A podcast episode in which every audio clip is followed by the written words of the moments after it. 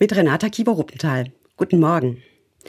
Meine Kinder haben neulich mal wieder gepuzzelt. Tausend Puzzleteile. Erst einmal war nur der Rand fertig, immerhin. Aber wie das Leben so spielt, war dann keine Ruhe mehr zum Puzzeln und das unvollendete Werk wurde wieder zerstört. Man konnte kaum ahnen, dass es das Schloss Neuschwanstein werden sollte. Tausend bunte kleine Puzzleteile und wieder sieht es aus, als wäre nichts zusammenhängend. Ich muss an den englischen Ausdruck falling into pieces denken. Alles fällt in Stücke. Wie in einer Situation, in der nichts mehr passt. Wenn sogar der Rahmen zu Bruch geht, das, was einem Halt gegeben hat.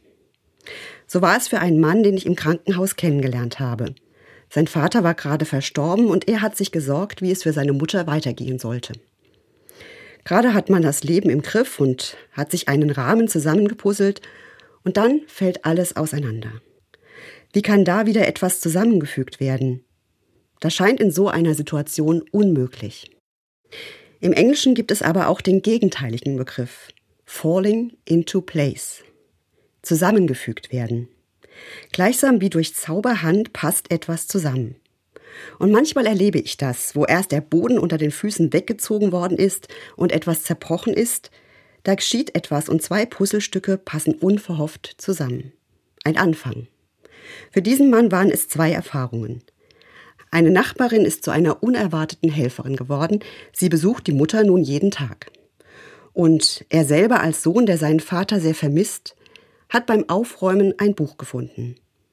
Darin hatte der Vater seine Lebenserinnerungen aufgeschrieben und immer wieder scheint es beim Lesen so, als würde der Vater direkt zu ihm sprechen. Das Leben ist nicht heil und das Puzzle nicht vollständig, das wird es vielleicht erst nach unserem Tod sein.